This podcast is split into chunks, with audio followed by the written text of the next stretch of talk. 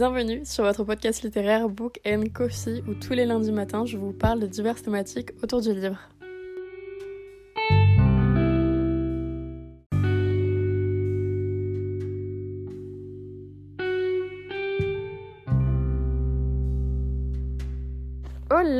J'espère que vous allez bien et en ce beau lundi qui est véritablement un lundi car on est le 4 décembre, je vous retrouve donc pour le quatrième épisode Podmas qui va encore une fois concerner la romantésie. Dans mon épisode de comment une romance addict peut aimer la fantaisie, je me rappelle plus très bien du titre mais c'était en gros à peu près ça. Je vous faisais donc déjà quelques recommandations sur des romantésies mais je me suis dit que j'en avais peut-être pas fait assez pas forcément pas fait assez, mais entre-temps, je me suis rendu compte qu'il y avait certains livres de romantésie que je vous avais pas parlé spécifiquement, mais que j'adore.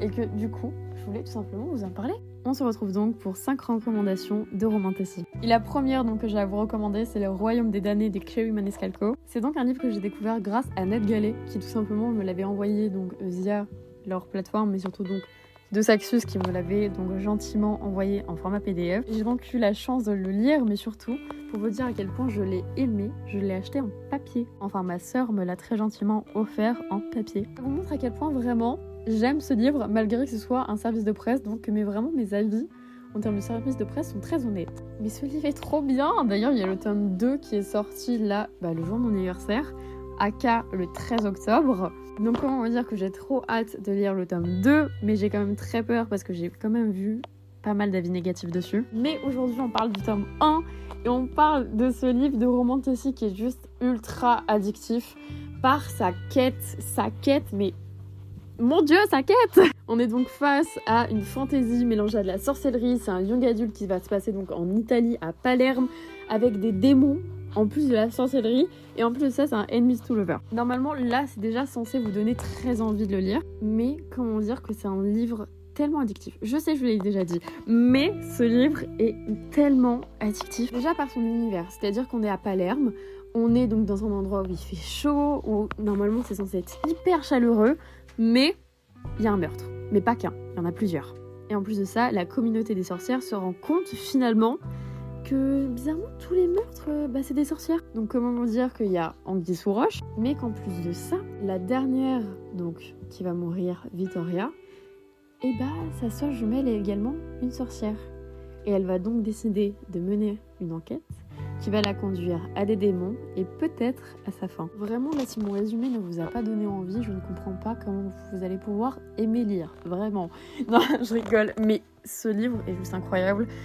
L'enquête est vraiment pour moi le plus gros point fort de ce livre et j'adore ce genre de livre avec des enquêtes. D'ailleurs, le prochain livre dont je vais vous parler, il y a également une enquête à l'intérieur et je trouve que les fantaisies, là c'est plus du fantastique pour le coup du coup, mais un fantastique très bien mené avec une bonne enquête à l'intérieur, avec en plus de ça un petit soupçon de romance, c'est juste ce qu'il nous faut. Vraiment, on a, besoin de ça. Et ce livre, à notre disposition. Le second livre donc, que j'ai très envie de vous parler aujourd'hui, je l'ai terminé il y a très peu de temps, et c'est A Forgery of Roses de Jessica Esselson. C'est un livre que vous m'avez vu notamment lire sur TikTok, car je vous ai fait un vlog sur tout simplement la thématique de je reprends des livres que j'ai mis en pause. Car oui, au départ, j'avais mis ce livre en pause, mais comment vous dire que c'était juste pour plus l'aimer après? Parce qu'encore une fois, la quête, mais la quête, je pense que je vais vous rabâcher la quête là pour mes deux premières recommandations, mais la quête et l'enquête interne est juste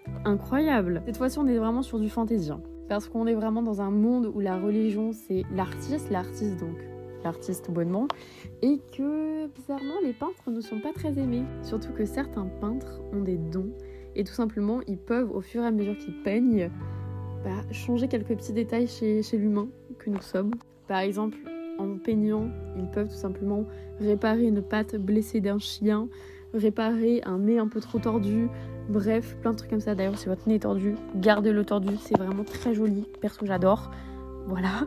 Mais dans ce livre, on va suivre Mira. Mira qui est donc une prodige, celle donc qui a justement ses pouvoirs et qui peut donc guérir ou en tout cas aider à guérir et changer quelques petits détails chez les gens, va être tout simplement appelée par la femme du gouverneur pour, roulement de tambour, essayer de ressusciter son fils décédé. Vraiment, qui s'y attendait? Je ne sais pas, mais vraiment le, le plot, juste le plot. Sachant que bien évidemment les prodiges sont proscrits. Hein. Vraiment, les prodiges, on les aime pas de base.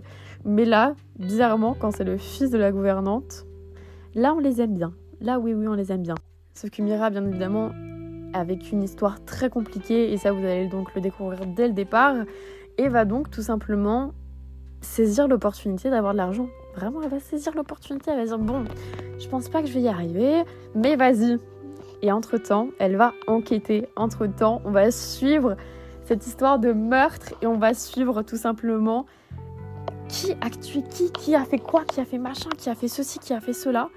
Et en plus de ça, il y a une petite romance qui va naître. Vraiment, c'est pas trop mignon. Vraiment, entre nous, c'est pas trop mignon. Mon petit conseil, vraiment, c'est un petit conseil de, de Clo, c'est prenez des post-it. Prenez des post-it ou prenez vos notes et mettez au fur et à mesure que vous lisez le livre, tout simplement, qui vous pensez qui a tué qui, qui a fait quoi, qui finalement a tué ce, fils. Qu'est-ce qu'elle a fait? Pourquoi il l'a fait? Comment? Parce que on sait ça qu'à la fin, mais qu'à la toute fin. Et comment vous dire que je trouve que c'est vraiment le truc qui a fait que j'étais grave plongée dans l'histoire et qui en plus de ça rajoute un truc trop bien à cette histoire. Surtout que vraiment le plot de fin est juste, mais j'étais vraiment sur les fesses. Si vous me suivez, notamment donc sur Instagram, je vous, je vous en parlais, mais j'étais, j'étais outrée, j'y croyais même pas. Parce que j'étais vraiment tellement dans ce livre. Il est juste trop bien. Et d'ailleurs, si vous voulez un peu plus les thèmes, parce que là je me suis peut-être un peu trop éparpillée par rapport au résumé, c'est donc de la fantaisie, avec une enquête, avec de la magie, mais aussi donc de la peinture, mais c'est un mystère. En plus ça, c'est un young adulte.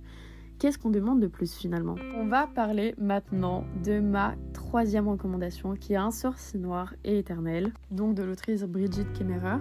Et c'est vraiment le livre, ou en tout cas, c'est pas le livre, parce que le premier livre qui m'a vraiment fait tout découvrir, c'est la lectrice de Tracy euh, Dion. Non, pas du tout, ça c'est l'autrice de, de la de l'autrice. Je me rappelle plus, mais ça s'appelle La lectrice. Et aussi, donc, bien évidemment, Le Ciel et l'Unique sur Turn. Mais c'est vraiment le troisième livre où j'ai lu un peu de fantastique. Le premier tome est juste excellent. Je pense que rien n'est. Il n'y a même pas de faute en fait. Il n'y a vraiment même pas de faute. Et c'est donc pour vous dire un petit peu une réécriture de La Belle et la Bête, mélangeant Washington et une contrée absolument inconnue. Un jour, Harper, lorsqu'elle avait 17 ans, va tout simplement être témoin d'un enlèvement. Sauf que bah, va essayer de l'aider. Sauf que bah, le kidnapper va lâcher sa prise et va tout simplement la kidnapper elle. Sauf qu'elle va se retrouver pas à Washington, pas aux États-Unis, pas même sur la Terre, mais dans un univers parallèle où tout simplement tout est un peu. Comment dire Bah. Tout va mal. Littéralement, tout va mal. Pourquoi? Parce qu'un monstre menace tout simplement cette contrée. Et pour lever la malédiction de ce monstre, il faut que le prince tombe amoureux. Comment vous dire que ah, c'était trop bien. Vraiment, ce livre et ce premier tome, je l'ai bouffé. Vraiment, c'est 600 pages, je crois. Non, je me suis dit peut-être une bêtise. Mais c'est à peu près 600 pages de pur kiff, de pur bonheur, de d'aventure. Et on découvre Harper qui est complètement déboussolé, qui ne sait même pas ce qu'elle fout là, mais qui veut aider le prince à tout prix. C'est aussi une histoire d'amitié, c'est une histoire de malédiction, c'est une histoire d'amour et c'est trop bien. Perso, le tome 2 n'a pas été le livre de l'année. J'ai hâte et en même temps donc j'ai très peur de lire le tome 3 parce que du coup j'appréhende beaucoup après euh, ce fameux tome 2 qui était un peu... Pour moi c'est un peu le, flanc qui, qui s'est dessoufflé quoi. Vraiment, je sais pas ça l'expression mais je pense que la métaphore vous l'avez dû la comprendre en tout cas. Mais pour les thèmes principaux de ce troisième, enfin de cette troisième plutôt recommandation, c'est donc fantasy.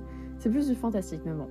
La Belle et la Bête, contre-visité, romance, malédiction, et c'est encore une fois un young adulte. Vous allez voir, en réalité, c'est majoritairement des young adultes, tout simplement parce que je n'ai pas lu beaucoup de new adultes en termes de fantasy, parce que généralement les mondes sont très complexes à comprendre et que donc c'est tout simplement pas encore arrivé, car je m'initie vraiment entre guillemets peu à peu à ce genre. Mais celui-ci pour moi c'est vraiment le top à lire quand vous voulez vraiment commencer. Je l'ai offert notamment à une de mes copines euh, sur Instagram, qui l'a d'ailleurs adoré et qui ne disait pas trop de fantasy, donc vraiment vous pouvez vraiment l'offrir et vous l'offrir également les yeux fermés. On part dès à présent sur ma quatrième recommandation et comment dire que c'est encore Margaret Rogerson. Voilà. J'ai pour le moment lu trois de ces quatre livres. Le seul que j'ai pas encore lu, c'est Vespertine. Je sais pas pourquoi il est là devant moi, mais j'ai très très peur de le lire. Il a l'air quand même pas mal différent des autres et du coup ça me fait vraiment très peur finalement de ne pas aimer alors Margaret Anderson, pour moi, c'est juste un sans faute. Et c'est vraiment mon autrice préférée en règle générale. Mais bref, aujourd'hui, je vous parle d'Enchantment of Raven, une histoire de fae, une histoire de peintre, une histoire tout bonnement incroyable. Ensuite, ici, l'histoire d'Isobel, une jeune artiste très très connue et vraiment très appréciée, notamment par les fae, ces créatures donc qui envient beaucoup les humains et qui adorent généralement se faire des portraits. Ça, on a pu notamment donc le découvrir dans pas mal de livres, mais surtout dans celui-ci. Sauf qu'un jour, elle va commettre l'irréparable. Les fae ne sont pas censés éprouver énormément d'émotions, Sauf qu'un jour, elle va mettre tout simplement dans le regard de Corvus, le prince d'automne, un peu de chagrin. Pour son acte qui est vu comme un acte de rébellion, entre guillemets, elle va tout simplement être congédiée dans son royaume, c'est-à-dire dans le royaume d'Odon. Ici, l'histoire d'amour est très douce. Je me rappelle l'avoir lu pendant mon, pendant mon Noël, en fait, en réalité, en décembre donc 2021. Je crois que c'était 2021 si je dis pas de bêtises. Et pour moi, c'est d'ailleurs la première histoire que j'ai lue avec des feuilles à l'intérieur.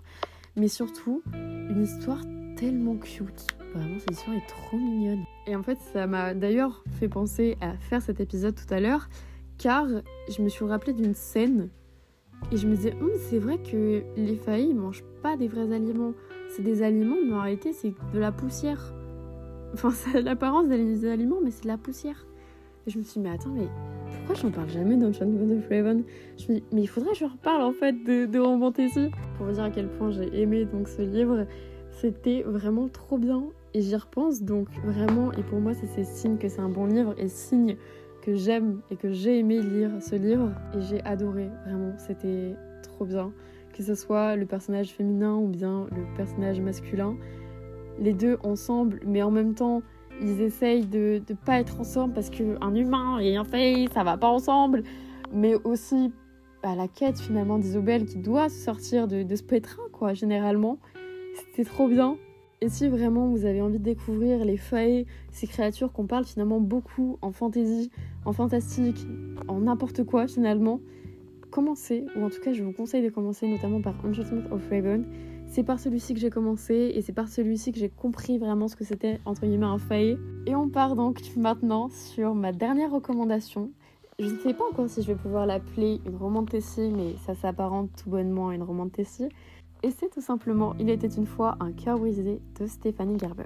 Stéphanie Gerber, c'est l'autrice des Caravales. Je pense que vous les connaissez car c'est tout simplement les livres qui sont un peu les plus connus de cette autrice, qui si ce n'est les plus connus du BookTok pendant un petit moment. À savoir donc que vous n'êtes pas obligé de lire la saga des Caravales avant de lire Il était une fois un cœur brisé. Ça fait partie du même univers, mais vous pouvez totalement lire Il était une fois un cœur brisé avant ou après. Ça change en réalité pas grand chose. Ça, c'est selon vous. Perso, je n'ai pas lu les Caravales, mais j'ai lu Il était une fois un cœur brisé et j'ai adoré. Et ce que j'ai vachement aimé dans ce livre, c'est notamment l'univers. C'est féerique à souhait. J'avais l'impression d'être plongée dans Disney. C'était incroyable. Pour moi, c'est vraiment un univers très singulier que je n'ai vu nulle part ailleurs et qui est hyper unique, qui a sa propre identité, qui nous bouleverse, qui nous qui nous fait tout en fait en réalité, avec des persos farfelus sortis de je ne sais où mais qui sont trop bien avec... Euh, je sais même pas quoi dire tellement c'est bien. Et tellement surtout il y a d'informations et en même temps il n'y a pas énormément d'informations parce que bah, c'est pas du new adulte mais c'est... Waouh Vraiment je me suis pris une claque en lisant ce livre en me disant comment des gens peuvent être aussi intelligents et écrire ça. J'ai pas envie de vous en dire trop non plus sur ce livre car pour moi vous devez j'allais dire vous pouvez, mais vous pouvez faire les deux. Hein. Découvrir ce livre un petit peu en fermant les yeux, mais je vais vous quand même vous donner donc les mots-clés. Et pour ça, on a romance, fantasy, conte, conte, conte, conte. Vraiment, ça c'est le point le plus important. Young adulte, comme toujours, vampire et relations entre sœurs. J'avoue que ce dernier est vrai. Mais il y a une histoire de trahison entre sœurs d'un mariage qui a eu lieu et qu'elle n'est pas contente. vraiment, j'essaye de vous semer quelques indices pour vous donner envie de le lire, mais pour moi, c'est vraiment un des livres vraiment romantici après en avoir lu quelques-uns qui m'a vraiment mis une claque et où je me suis dit waouh, c'est ouf de pouvoir vivre et de pouvoir lire ce genre d'univers aujourd'hui. C'était vraiment trop trop bien et je vous conseille infiniment de le lire. J'en ai maintenant terminé pour mon guide 2.0 des livres de romantasy que je vous conseille donc énormément de lire et que j'espère vraiment vous ont plu. Et moi je vous retrouve donc dès demain à 5h du matin pour le cinquième épisode des Podmas. Bisous